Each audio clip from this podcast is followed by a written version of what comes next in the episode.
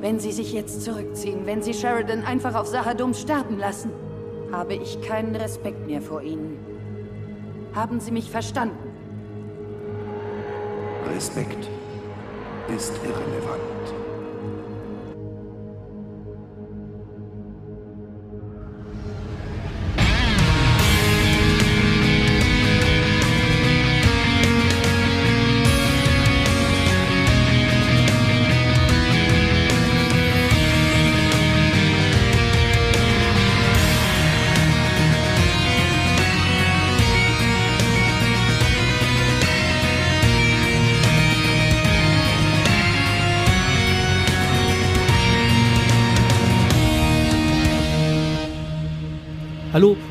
Weihnachten. Ähm, hier ist die Pottwichtel-Folge mit dem, der gewesen ist, mit äh, dem, der jetzt ist und mit dem, der sein wird.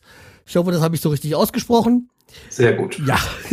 Und der da gerade gesprochen hat, ist der, der gewesen ist. Hallo. Guten Abend. Ich bin der, der gewesen, der eine, der gewesen ist. Der eine, der gewesen. Ich bin der eine, der ist. Äh, und dann gibt es noch die eine, die sein wird.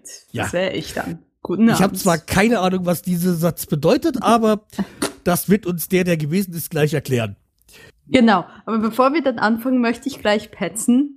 Der, der jetzt ist, hat gedacht, dass Babylon 5 was mit Star Trek zu tun hat. Ich will.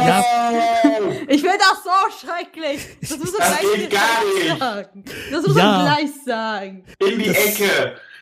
Das kommt daher, wenn man keinen Science-Fiction guckt und das Geh nach. Alles dasselbe, ja. ja alles dasselbe ist. Ich meine, das Einzigste ist, dass ähm, es gibt da noch so eins, was man vielleicht als Science-Fiction, aber mehr als Fantasy ist. Das möchte ich aber jetzt auch gar nicht erwähnen, weil andere äh, Filmserie. Deswegen, ja. Gut, Äh, dass wir das ja. mal aus dem Raum geschafft haben, ja, ja. eben. Ja. Deswegen habe ich mir ja Verstärkung geholt, weil ich ja keine Ahnung habe. Das ist auch gut so. Besser ist. Ja. So, und die, die sein wird, habe ich mir dazu geholt, weil ich weiß, dass sie die, äh, diesen Podcast sehr gut kennt. Tatsächlich kenne ich diesen Podcast seit mit der zweiten Staffel höre ich ihn, habe aber tatsächlich bis heute noch nie die wunderbare Serie Babylon 5 gesehen und heute habe ich sie das erste Mal gesehen und äh, ja. Ja. Was erschütterst. Man muss jetzt mal dazu gestehen, wenn man in einer Serie wie Babylon 5, die im Gegensatz zu den meist anderen Sci-Fi-Serien doch äh, mit sehr vielen äh, roten Fäden und mit sehr vielen fortlaufenden Handlungen besetzt ist, wenn man dann in Staffel 4 mit Folge 1 anfängt, das ist auch schon Hardcore.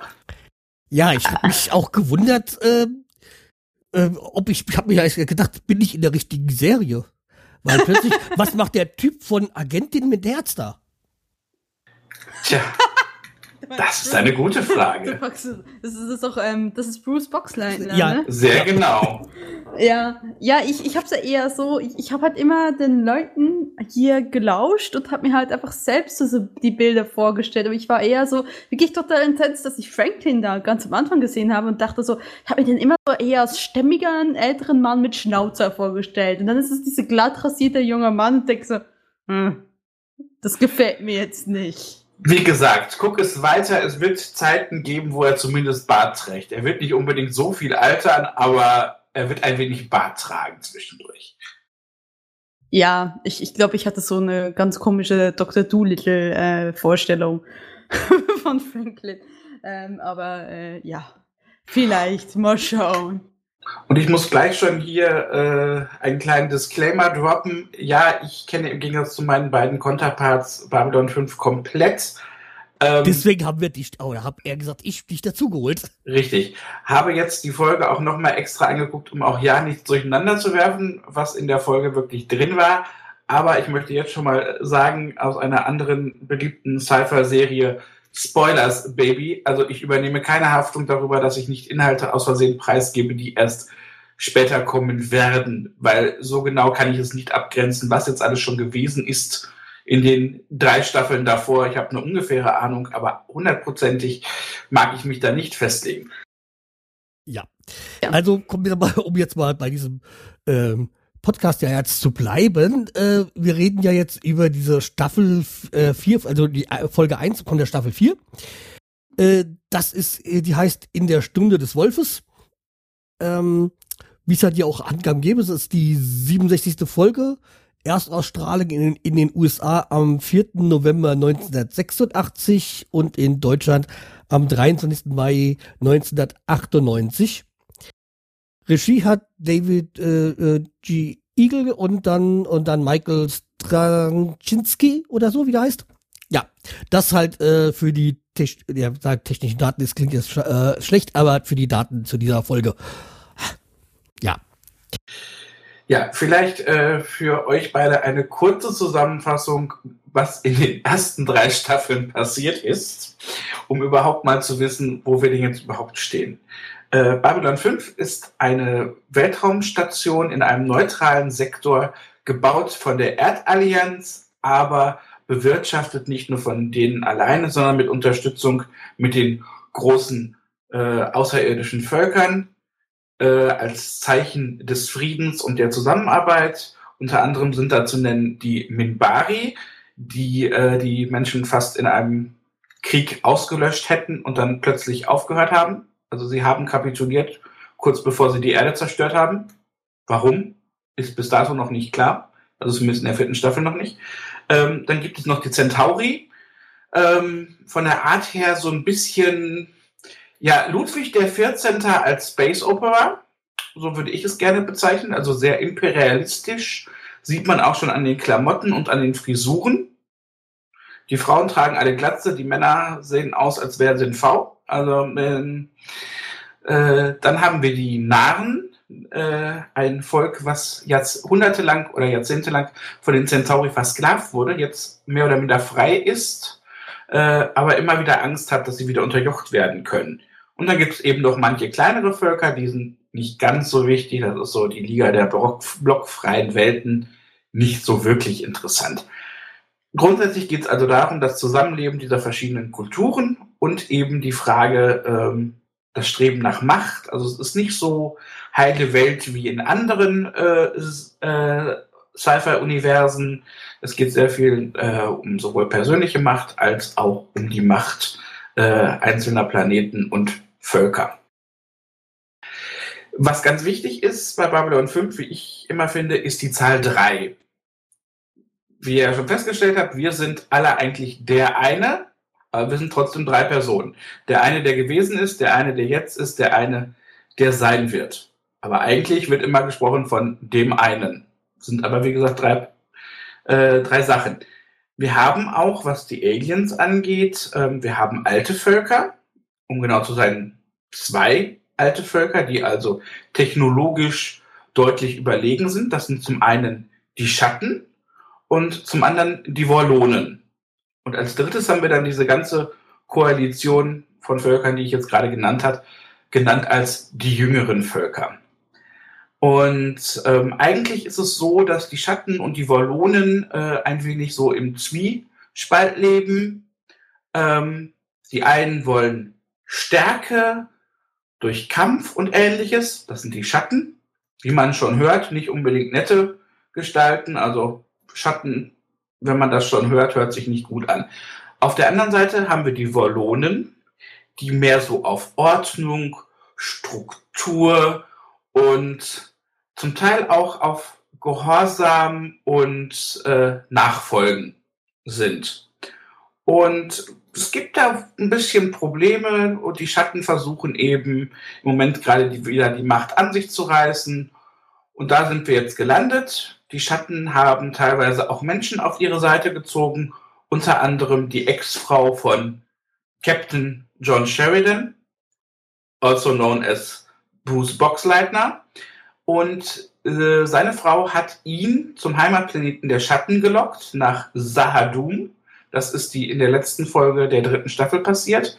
Und der gute äh, Captain Sheridan ähm, hat sich dann geopfert, hat also auf Sahadum, äh, als er vor den Schatten geflohen ist, ist er auf Anweisung eines ehemaligen Wallonenbotschafters, der aber eigentlich schon tot ist und aber plötzlich in seinem Kopf mit ihm sprach, hat er sich von einem Turm äh, geworfen in einen bodenlosen Abgrund und hat gleichzeitig sein Schiff aus dem Orbit mit zwei riesigen Sprengköpfen auf den Planeten stürzen lassen und hat ungefähr erstmal da die Hauptstadt der Schatten platt gemacht.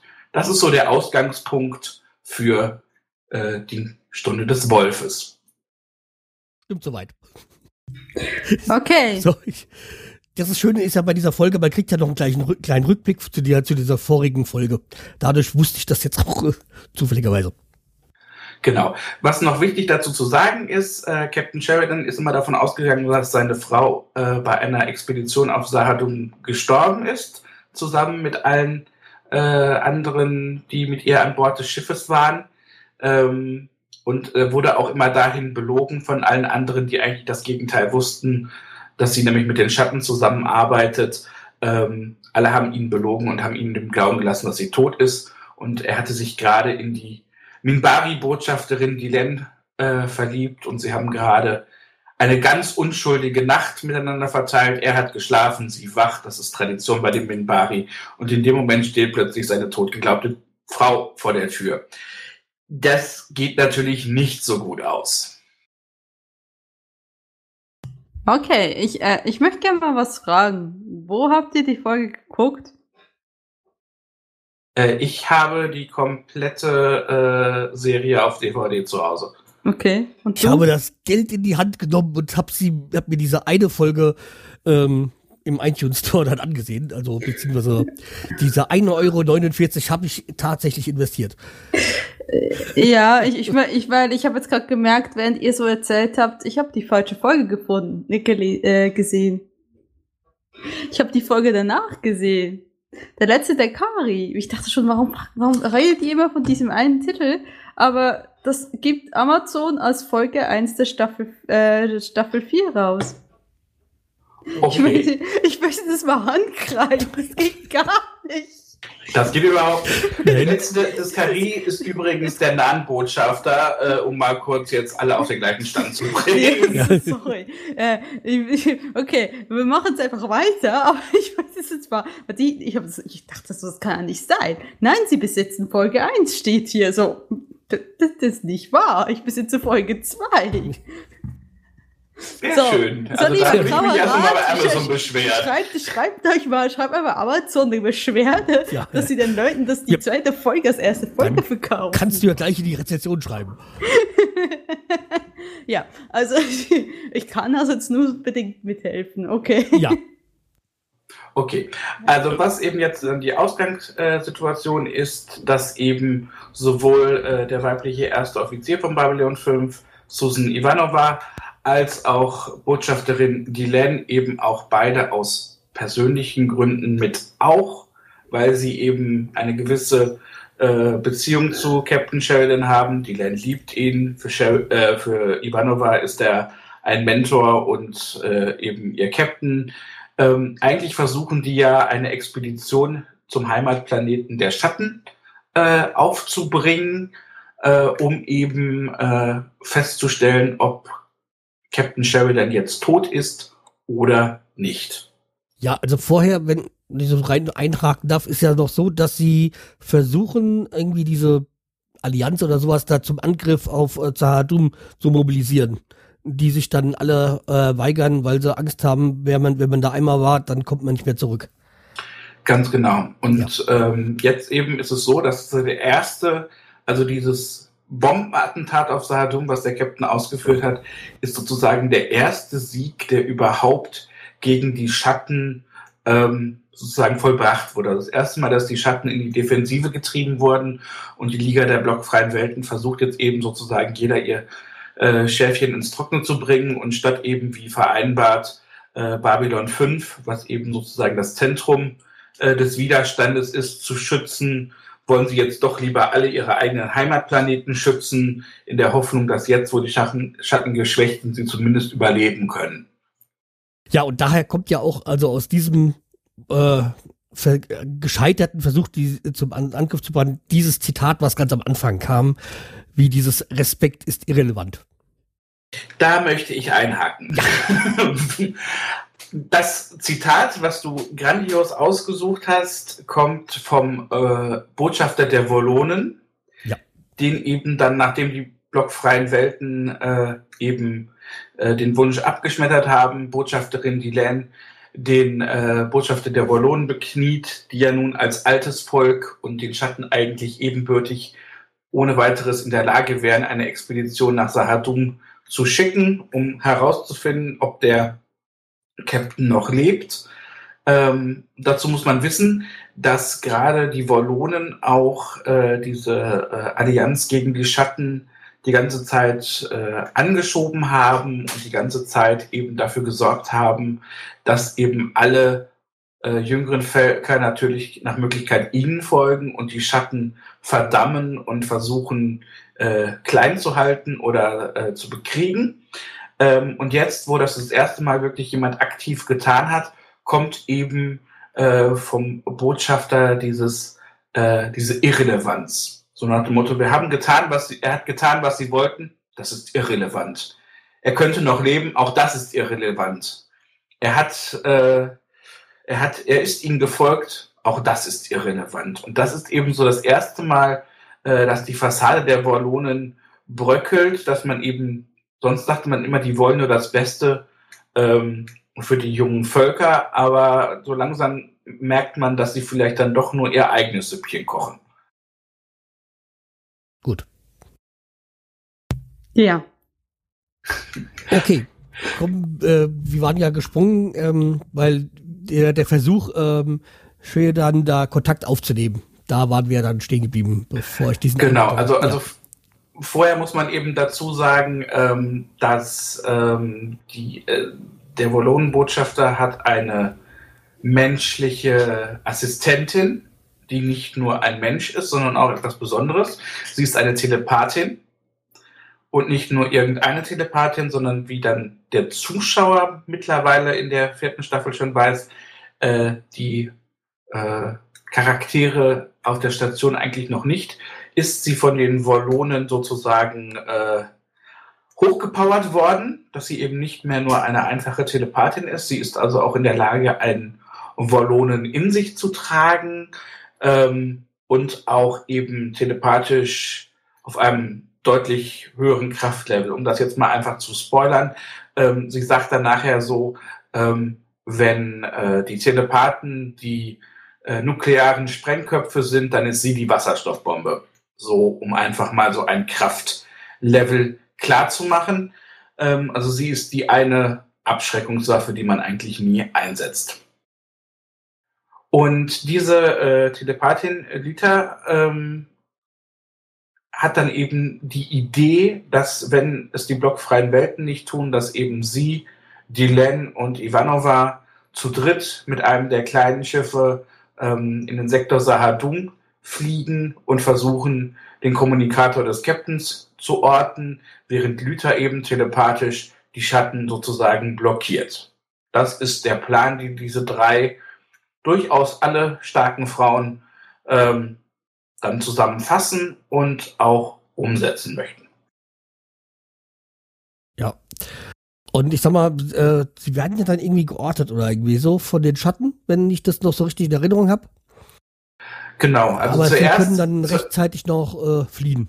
Ja, also zuerst landen sie, fliegen sie überhaupt nach Sahadum in das System und ähm, zuerst sieht man eben auch, äh, wie Lüther eben die kompletten Schatten blockieren kann, äh, was eben dann einem normalen ähm, Zuschauer, der eben die Serie nicht kennt, nicht auffällt, ist natürlich, dass sich währenddessen ihre Augen komplett schwarz verfärben, was eben für normale Telepathen nicht der Normalzustand ist. Also da, da sieht man schon, dass sie etwas anderes ist oder dass sie nicht so ist wie andere Telepathen.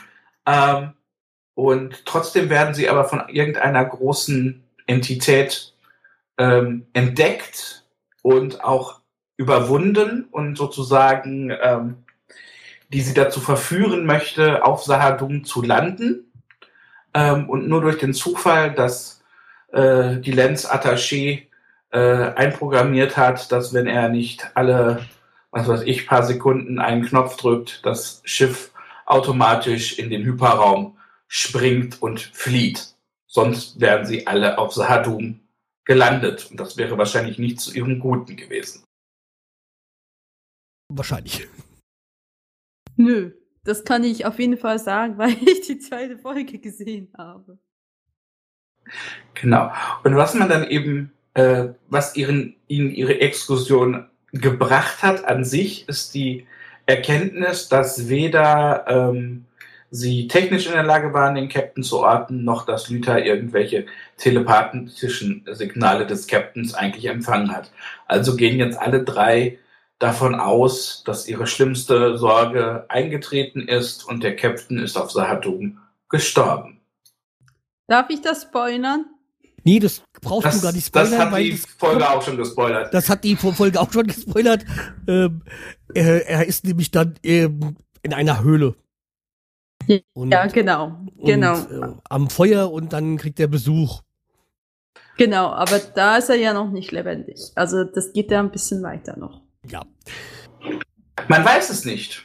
Ist er tot? Ist das das, ne- ist das das Leben nach dem Tod? Ist Genau, das irgendwo das ist- das- Man weiß Das es ist nicht. das, das ist das große Geheimnis, was äh, als ich diejenige, die die zweite Folge gesehen hat, so ein bisschen mehr entdecken konnte.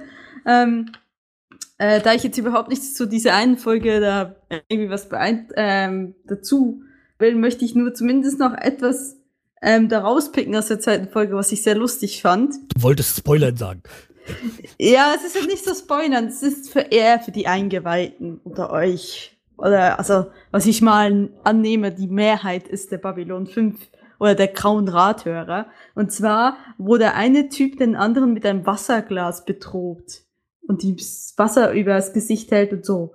Wenn du, ich werde dir Donner und Regen und Wasser und weiß was geben. Ich fand das genial. Ich sollte auch anfangen, Leute mit Wassergläser zu bedrohen. Das würde, würde viel mehr, als würde meine ganze, das würde meine ganze Problematik, meine ganzen Probleme in meinem Alltag einfach verpuffen lassen, wenn ich einfach mit dem Glas rumlaufen würde. So, "Oh, wenn du jetzt nicht machst, dann tropfe ich dir noch mehr Wasser aufs Gesicht. Wie kannst du es wagen, das nicht zu tun? Das möchte ich noch Ja, ausziehen. erinnert das fand mich ich, an das das fand mich ich sehr lustig. Das erinnert So. mich aber irgendwie an die Gremlins.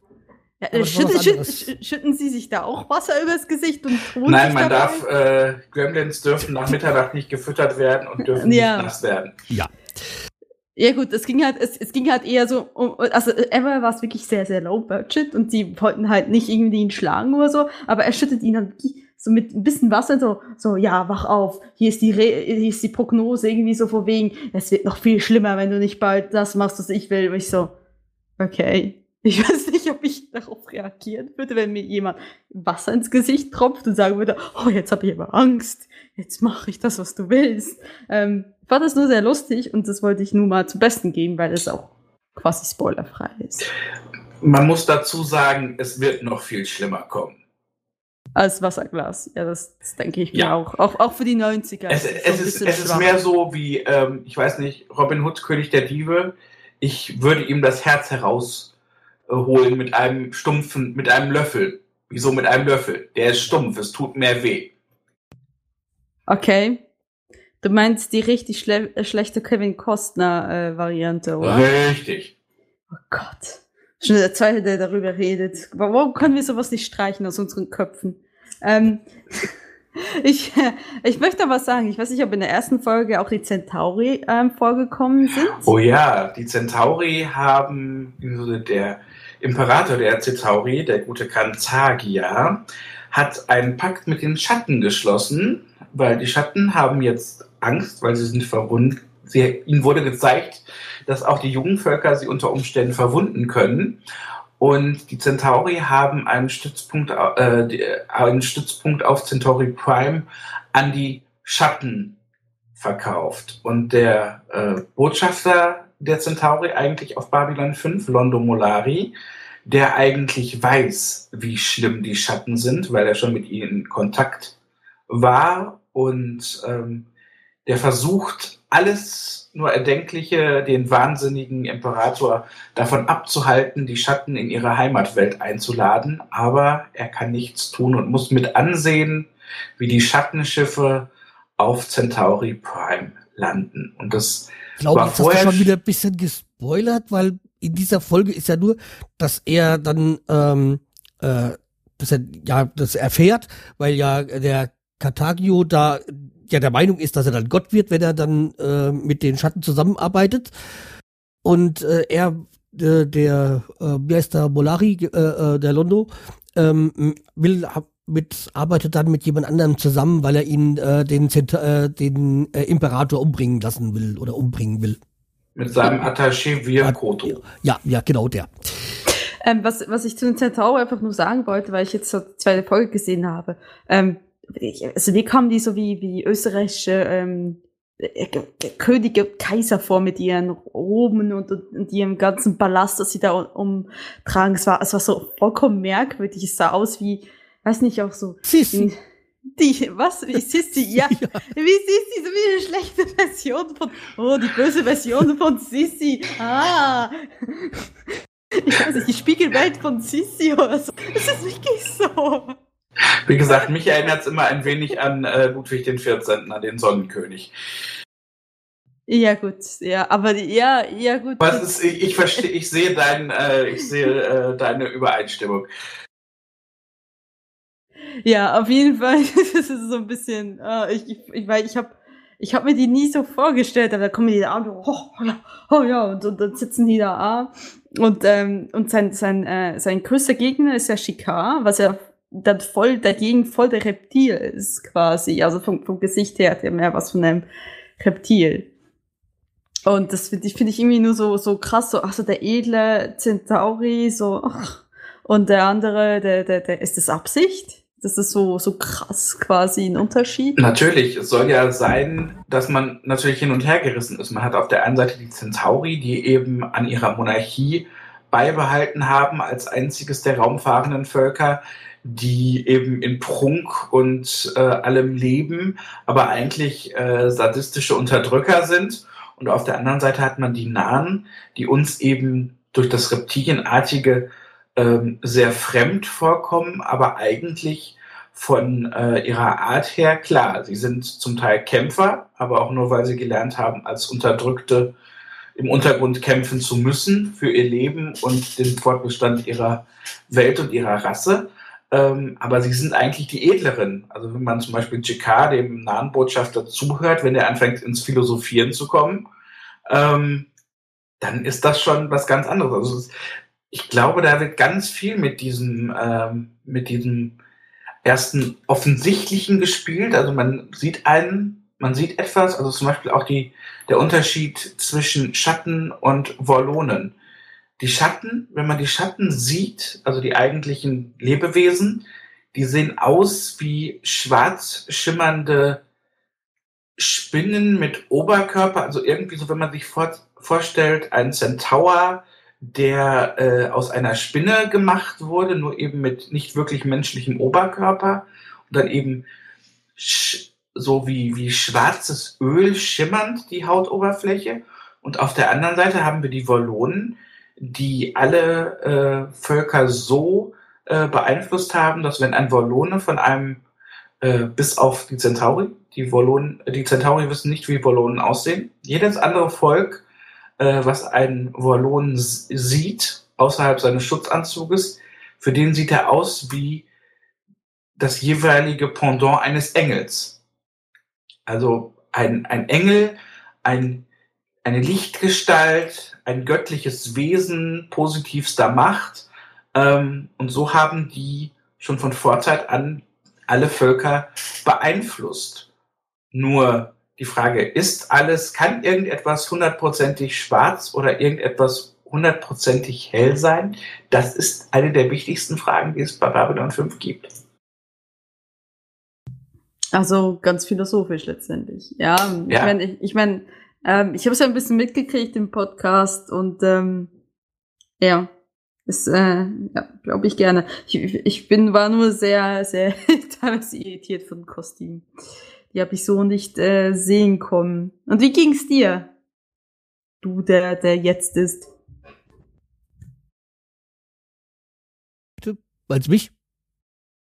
Jo, ich Du meine bist dich. der, der jetzt Jetzt ist. ist ja. Ah, ja. Der schläft wohl gerade. Ja. Ich bin der, der jetzt ist und äh, nicht so ganz den Hinweis, den Weg äh, verstanden habe. Äh, ja. Also, äh, was jetzt genau wolltest du von mir wissen? Weil ich, Die Frage Also, ist, ob, der, ob dich die, ähm, das Aussehen der einzelnen Völker und auch die Kostüme und alles, ob du das sehr überraschend fandst oder Äh. ob dich das überhaupt nicht überrascht hat. ich sag mal, das Einzige, was mich so ein bisschen überrascht hat, waren jetzt die Volonen, weil es so maschinenmäßig, finde ich, so aussieht. Wie gesagt, das ist nur ein Schutzanzug. Also, Ja. ähm, ja, weil, äh, Hat ja, keinen Knuddelfaktor. ja, dieser Kost, Nee. oder wie, er- äh, wie der heißt, dieser Botschafter, Genau. der, zu- der da war, äh, ja, ich fand das halt, äh, sehr seltsam, so dieses, weil es für mich so maschinenmäßig ausgesehen hat. Aber ansonsten ist es halt, äh, Science Fiction und da hab, da wundert mich dann irgendwie nichts wirklich so. Die Aussehen von den Gestalten. Das, was dir jetzt zum Beispiel auch gar nicht bewusst sein könnte, ähm, wenn du eine, die noch sein wird, äh, ja, die viele Folgen äh, schon gehört hat, dann wirst du ja mitgekriegt haben, die Verwandlung von Botschafterin Dylan, weil die sieht ja nicht aus wie eine typische Minbari, wenn man sich so ihre Umgebung anguckt, ihre, ihren, äh, ihre, ihren Attaché und alle anderen, die sie von Minbari umgeben Ja. alle glatzköpfig und mit doch sehr ausgeprägten Knochenstrukturen am Schädel. Botschafterin Dylan ist, hat aber einen Prozess äh, durchlaufen und ist jetzt sozusagen ein Hybrid aus Membari und Mensch, äh, weswegen sie Haare hat und ihre Knochenstruktur am Schädel auch deutlich äh, ja, weicher und auch deutlich äh, kleiner ist als bei allen anderen ihres Volkes. Ja, das habe ich mitgekriegt, genau. Irgendwie, ähm, dass sie jetzt auserwählt ist. Das ist, ähm, darauf wird sich auch bezogen in der Folge 2, ähm, wo sie hat versucht, ihre Trauer wegzufasten. Und man dann ihr, der Franklin ihr dann sagt, das geht nicht, du bist jetzt halb Mensch, du kannst dann nicht einfach ewig lang fasten. Das äh, hält dein Körper nicht aus, genau. Richtig, weil für eine Mimbari ist es normal, monatelang zu fasten und die Konstitution der Minbari hält das auch aus. Aber der menschliche, die menschliche Hälfte hält das eben nicht mehr aus. Genau, genau. Aber ich will jetzt nicht mal sagen, dass sie jetzt so schlecht aussieht. Also es sieht jetzt im ja, ich, ich, ich kann ich kann's mit Haaren eher nachvollziehen, wenn ich mir jetzt so die Bilder angucke, warum äh, der, der Captain in sie verknallt ist. Aus ohne Haare, seien wir ehrlich. Ja, Ja. also die, ich glaube, äh, sie hat sich an Ende, in Ende von Staffel 2 verwandelt. Also die ersten zwei Staffeln war es schon sehr gewöhnungsbedürftig, ihr ins Gesicht zu sehen. Und da sie nun mal eine der wirklichen Hauptpersonen ist, hat man sich sehr viel gesehen. Also das ist schon Schon was Ja. anderes, ja. Aber ähm, tatsächlich, äh, ich denke halt einfach, Babylon 5 ist halt auch so, also es, äh, ich weiß, ich werde jetzt sicherlich geschlachtet auf die Schlachtpracht und so weiter, danke, das könnt ihr alles danach machen. Ähm, äh, ich ich finde, es ist schon, man merkt ja die 90er Jahre doch schon sehr an der Serie. Also, ich, ich würde nicht sagen, also ich würde vom Inhaltlichen mal abgesehen, ich meine jetzt vom rein Ästhetischen, ist jetzt nicht so gut gealtert. Also es ist schon, so würde man heutzutage keine Science-Fiction-Serie mehr inszenieren, rein ästhetisch. Das ist richtig. Da Aber, kommt die Studentin durch. aber was man eben, äh, was man eben Babylon 5 zugute halten muss, was bei sämtlichen anderen Science-Fiction-Serien nicht funktioniert, sie halten sich an physikalische Gesetze. Wenn man nämlich äh, beobachtet eine, äh, eine Raumschlacht bei Babylon 5, auch wenn es natürlich mit den Mitteln der 90er gemacht wurde, es gibt keine gewaltigen Explosionen, weil das ja im Vakuum gar nicht passieren kann. Klar, äh, die Atmosphäre des jeweiligen Schiffes verpufft und das war's.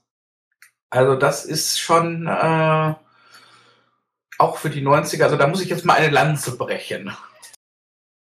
Ich weiß, ich weiß, vielleicht liegt es auch daran, dass ich schon so da, da saß und dachte, ich meine, mit was wird's auch aufgelöst auf, auf SD und da dachte, oh Gott, das ist eine schlechte Auflösung. Das ist alles so krisselig. Oh, und ich sehe, ich sehe, ich, ich sehe, da, ich sehe die Linien durchziehen, aber es ist, es liegt vielleicht am mehr. Ich bin so auf, auf HD und Full HD und 4K quasi angepasst, dass mir das so, so negativ ins, äh, quasi wieder auffällt. Okay, das kommt jetzt ähm, bei dir wahrscheinlich halt auch durch das Studium, dass du da noch. Ich weiß das da, ich habe das gesehen, genau. Und, äh, aber ich, ich finde es ja auch lustig, weil ich ja auch irgendwie gelesen habe, so ja, es wünschen sich Leute die, die diese DV, äh, die, die, die äh, als Blu-ray, wo ich mir gesagt habe, äh, nee. wieso Blu, wieso Blu-ray, weil äh, man kann da nicht mal mehr rausholen, weil es ist ja so gedreht worden. Also DVD reicht vollkommen aus. Ja, weil es gab da irgendwie, ich habe das irgendwie so mich, als ich mich so ein bisschen über die Serie informiert habe, dann auch gelesen, ja, wann kommt es endlich auf DV, äh, auf Blu-ray raus? Ich so, wieso? Äh, ja. Also ich glaube, ich glaube, es würde, also es ist jetzt ein hartes ähm, Pashing, weil es, es waren die 90er, ja, es war ist alles noch auf Film und das hat irgendwie wirklich falsch quasi umgewickelt worden, wie auch immer. Aber ich meine, es ist halt schon, es ist sehr sichtbar teilweise. Es ist wirklich die Streifen vom Progressive Scan und ich denke so, oh. Das ist ja ganz, ganz furchtbar. Aber ich bin mir vielleicht einfach nicht, nicht mehr gewohnt und deswegen sehr ungnädig und deswegen werde ich jetzt auch enthauptet, ist mir schon klar, aber. Sagen wir es einfach, sagen wir es einfach so, ich glaube, dieses Problem haben sämtliche Serien dieser Zeit. Ich glaube, ich dir, würde halt der, die, sich, dir würde sich der Magen bei Star Trek The Next Generation genauso umdrehen oder auch äh, bei ähnlichem. Aber ich, ich, ich mag mich nicht entsinnen, okay, vielleicht liegt es daran, dass ich, ne, also ich habe ein paar Folgen der, der DLG äh, quasi, also The Next Generation geguckt aber das ist mir nicht so sehr aufgefallen, dass es wirklich so ein krisseliges äh, Bild ist und das ist, das ist, also ich, ich weiß nur, ich habe mir die Augen angesehen und dachte so, oh Gott, das, die Augen werden ja nicht mehr so richtig dargestellt. Das ist so, das ist so schwammig, so Milchglasmäßig.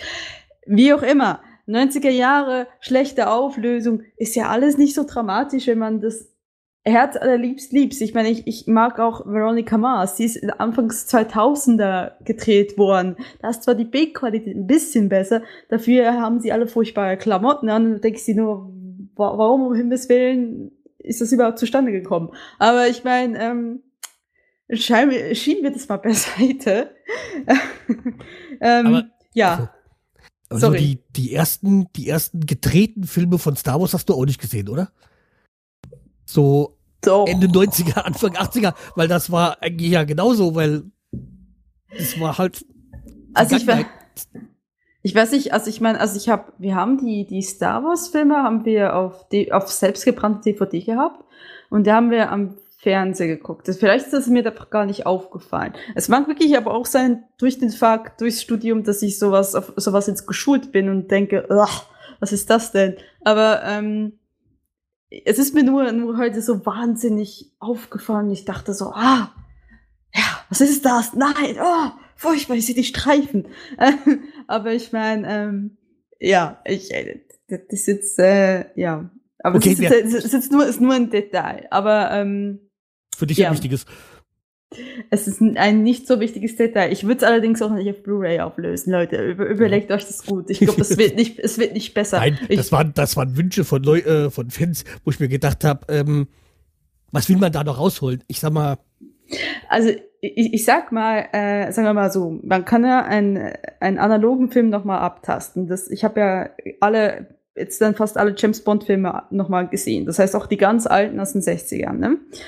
Und sagen wir mal so, alles nochmal abtasten kann seine Vorteile haben, aber es kann auch seine Nachteile haben. Also so oft, wie ich ähm, Schokonerie von einem Bluescreen rumkrakeln und fallen sehen habe, ich glaube nicht, dass das so gedacht war, dass man das so offensichtlich sieht, dass das, ein, dass das, dass das eine Leinwand, das war ja nicht mal ein Bluescreen, dass das eine Leinwand war. Also manchmal hat äh, die Neuabtastung den ganzen Film kaputt oder, oder die ganze Szene kaputt gemacht, weil so offensichtlich dann wurde, wie schlimm eigentlich getrickst wurde mit Sachen rumgeworfen oder den Hintergrund bewegt wurde oder dass das alles nur Pappe war oder so. Dementsprechend manchmal ist schlechte Qualität gar nicht so schlecht, solange sie die Illusion aufrechterhält. kritisierst du schon wieder James Bond. Entschuldigung, oh ja, stimmt. Ich habe schon Todesdrohungen Ja. gekriegt. Es tut mir leid. ja, ist, ähm, nein, aber wir, wir sind ja beim anderen Thema. Genau. äh, ja, jetzt habe ich mich jetzt vertan, ja. Äh, wir sollten mal wieder zurückkommen eigentlich, weil hatten wir die Serie jetzt eigentlich, äh, die Folge jetzt schon durchge ganz durchgesprochen oder war da da? Ach doch, da waren doch noch diese an den Himmeln, die, äh, äh, die Schatten, die geflogen sind mit den Schiffen. Wie gesagt, Ja. wie ich gerade schon Ja. sagte, das war in dem Moment eben Ja.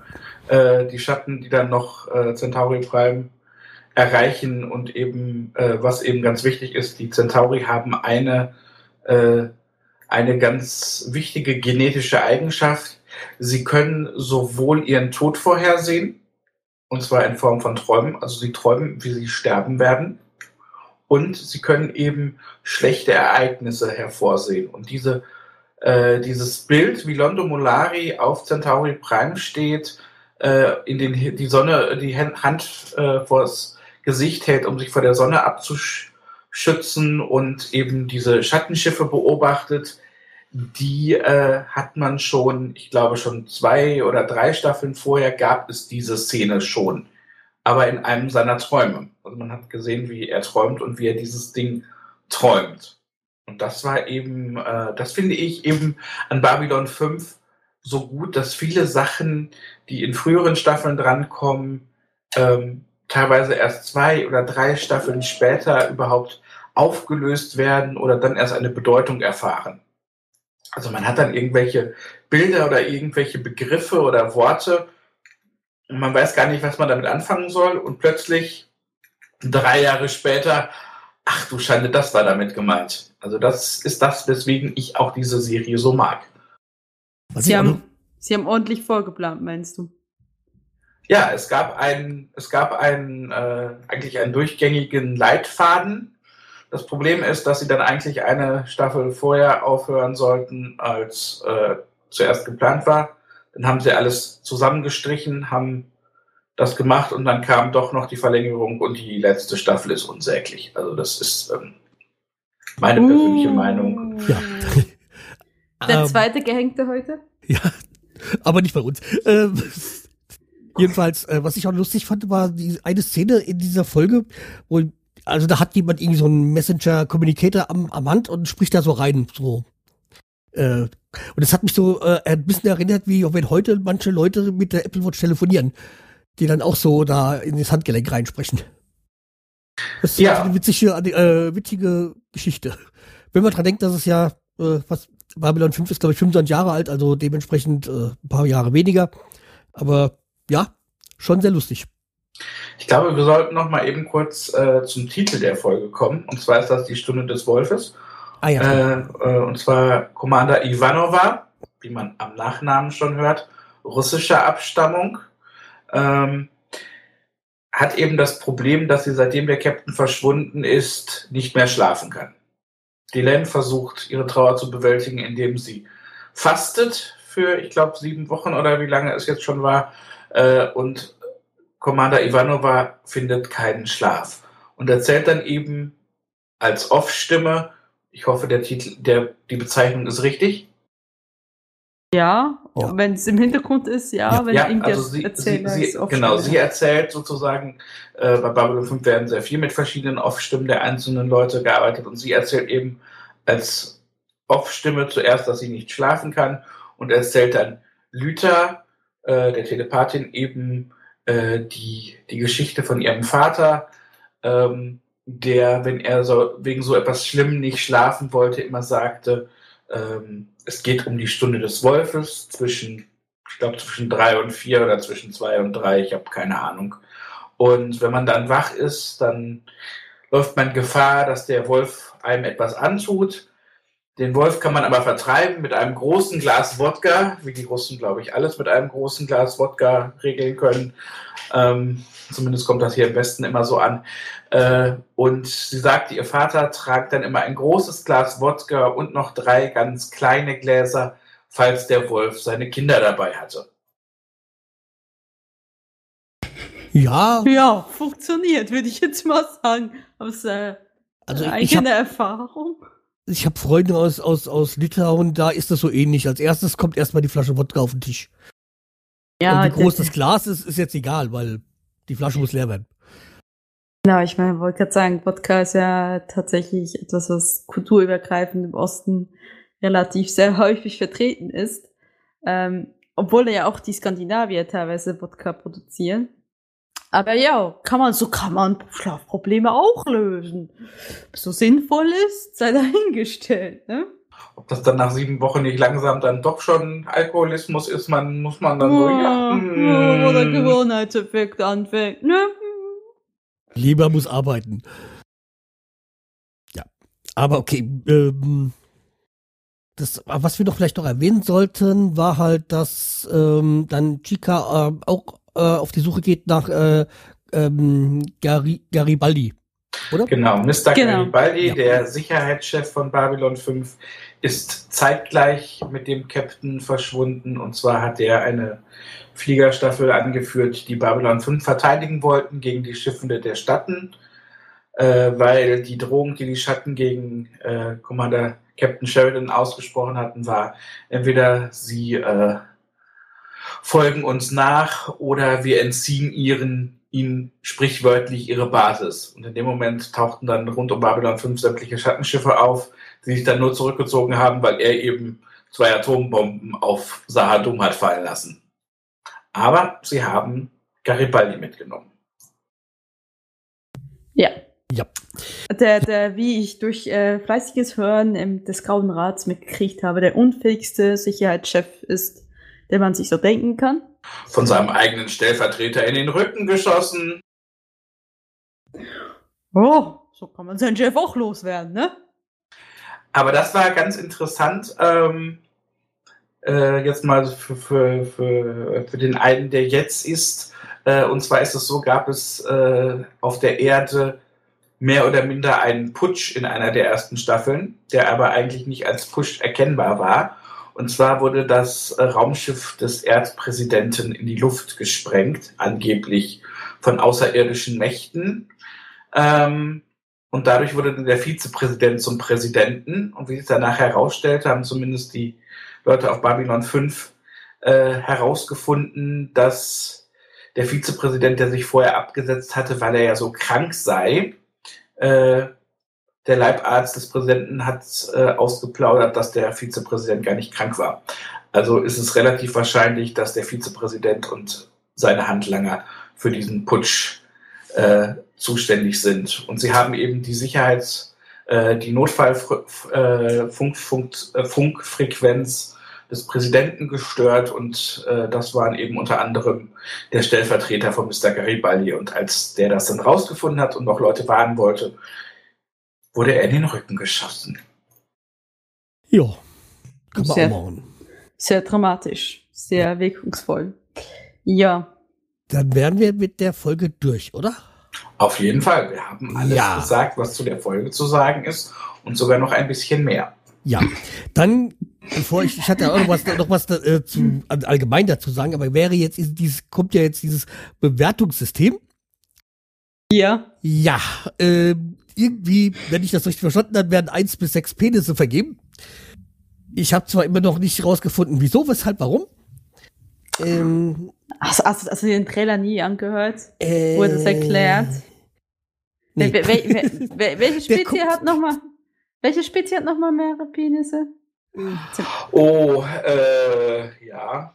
Äh, Siehst du? sind, das, sind das nicht diese Allesfresser, diese, ähm, ähm, ähm, Ah, wie heißt ah, Ich, ich, ich, ich habe das jetzt tausendmal gehört. Ah, wie kann ich das vergessen haben? Ja, das ist so einer der Fakten, den selbst ich vergesse. Ja. Und das als schwuler Mann, na super. Versagt auf ganzer Linie. ja, man muss ja, Asche auf mein man, Haupt. ja, aber man muss aber äh, dazu gestehen, du bist verheiratet, also äh, kannst du da, Ah, der Wir. Ja, ja, Der Wir sagt das immer. Der Wir Ja. ist, ist, ist welche? Wir, Wir ist- wir, wir- Koto ist der Attaché von Botschafter Molari, also von den. Centauri. so. Okay, dann, hat- haben die Centauri sechs Penisse. So, jetzt wissen So, wir. Dann sind die es. Ja, dann müsste ich mal jetzt mal den, den, den Trailer einspielen. Sehen Sie, wir Centauri haben sechs äh, Und jede Zahl steht für ein bestimmtes Niveau von Intimität und Lust. Also es beginnt bei eins und das ist, na ja, ja, ja. Dann kommt zwei und wenn man fünf erreicht hat, dann... äh, Ja, ja, schon gut, Wirr, ich habe verstanden, alles klar. Ähm, ja, was geben wir? Ich kann nichts geben. Ich Ich habe sagen, ich hab nichts gesehen. die, die sein wird, ähm, ja, äh, kann von eins bis sechs vergeben. Es, äh, ja, äh, hat nur keine Aus, äh, nee, ja, wäre nur schlecht, weil sie nichts gesehen hat. Also nicht die richtige Folge gesehen hat. Ja, ähm, für mich, ich, kann, ich, ich kann die für die zweite Folge was geben. dann gib für die zweite Folge, dann, Aber ich, ich äh, also ich, ich kann halt nicht sagen, ob das eine gute oder eine schlechte Folge war. Weil das ich kann ich genauso wenig. Ich habe auch nur eine Folge gesehen. Also ich, ich Ähm, fand ich fand's jetzt nicht so in, uninteressant, auch wenn sie teilweise gesagt schlechte Qual- Bildqualität und so. Ich würde eine 4 geben. Also ich würde vier Penisse geben. Auf Ja. den Tisch. Ja, und ich sag mal, dafür, dass ich eigentlich gar keine Ahnung davon habe und eigentlich auch das jetzt nicht so mein äh, Genre ist, äh, hat sie mir doch ganz gut gefallen und dann, ich bin mal positiv und würde sagen, ich mache daraus fünf Penisse. Also ich sage definitiv sechs hoch erhobene Penisse. Punkt. Ja, Na dann, immerhin der, der rauskommt, weil sie es zu bewerten hat. ja. Ja, okay, dann hätte ich nämlich noch etwas ähm, zu der Serie jetzt allgemein. Weil ich habe gesagt, also als ich weil ich ein bisschen rumgeguckt hatte, so wegen, äh, bei auf YouTube nach irgendwelchen Berichten und sonstigen über diese Serie, um ein bisschen allgemeines Wissen zu äh, bekommen, ist es doch eine Serie, der ähm, die hätte auch gar nicht so lang werden dürfen, als mehr als vier, fünf Staffeln, weil es wohl die, die, die Serie ist, wo die Leute, wo die Schauspieler nicht lange leben. Ja, Ja. Das, das reden sie im Podcast immer darüber, dass sie, äh, jedes Mal, wenn sie jemand einladen, dass er dann stirbt. Ja. Also sie, sie laden sie dann immer ein zum Podcast und kurz darauf sterben sie. Deswegen, ich will jetzt nicht zu lange darüber reden. Weil ja, weil, Bitte was? ja, weil, also, äh, Bruce Le Boxleitner ist doch schon ein bisschen alt, oder? Ja, aber jetzt, ihn lass, ja mich mal- doch, lass mich doch mal ausreden.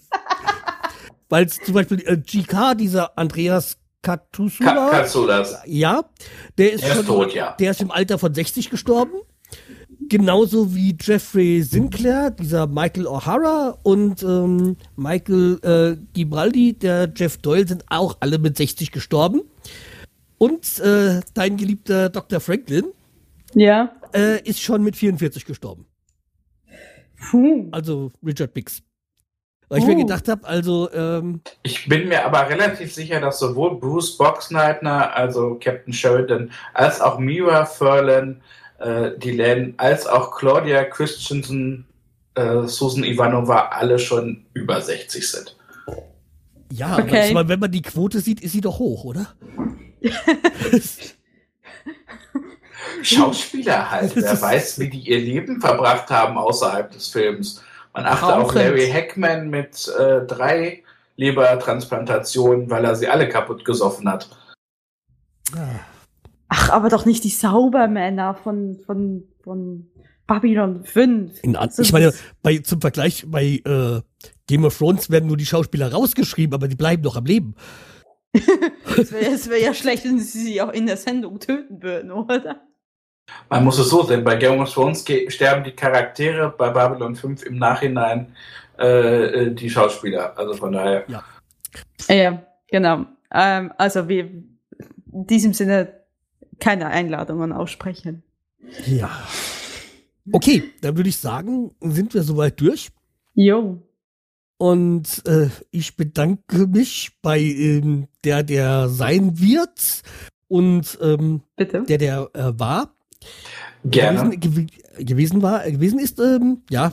Und wünsche, wie gesagt, noch allen ein frohes Fest und ähm, äh, ja, glaube glaub, am 1. Januar wird ja bekannt gegeben, wer welchen Podcast bewichelt hat. Dann könnt ihr ja mal Ausschau halten. Ähm, ja. Ansonsten äh, bedanke ich mich nochmal beim äh, Pottwichtel-Team für die ganze Aktion und ähm, ja, sage Tschüss. Mir Tschüss. bleiben nur noch zwei Fragen. Ja. Wer bist du und was willst du? Tschüss. Tschüss. Tschüss. Du findest den Grauen Rat im Internet unter www.der-graue-rat.de, unter facebook.com slash grauerrat und at graurat bei Twitter. Nimm Kontakt mit uns auf unter goldkanal at der-graue-rat.de. Benutze das Plugin auf unserer Seite oder ruf uns einfach an unter 0355 547 8257.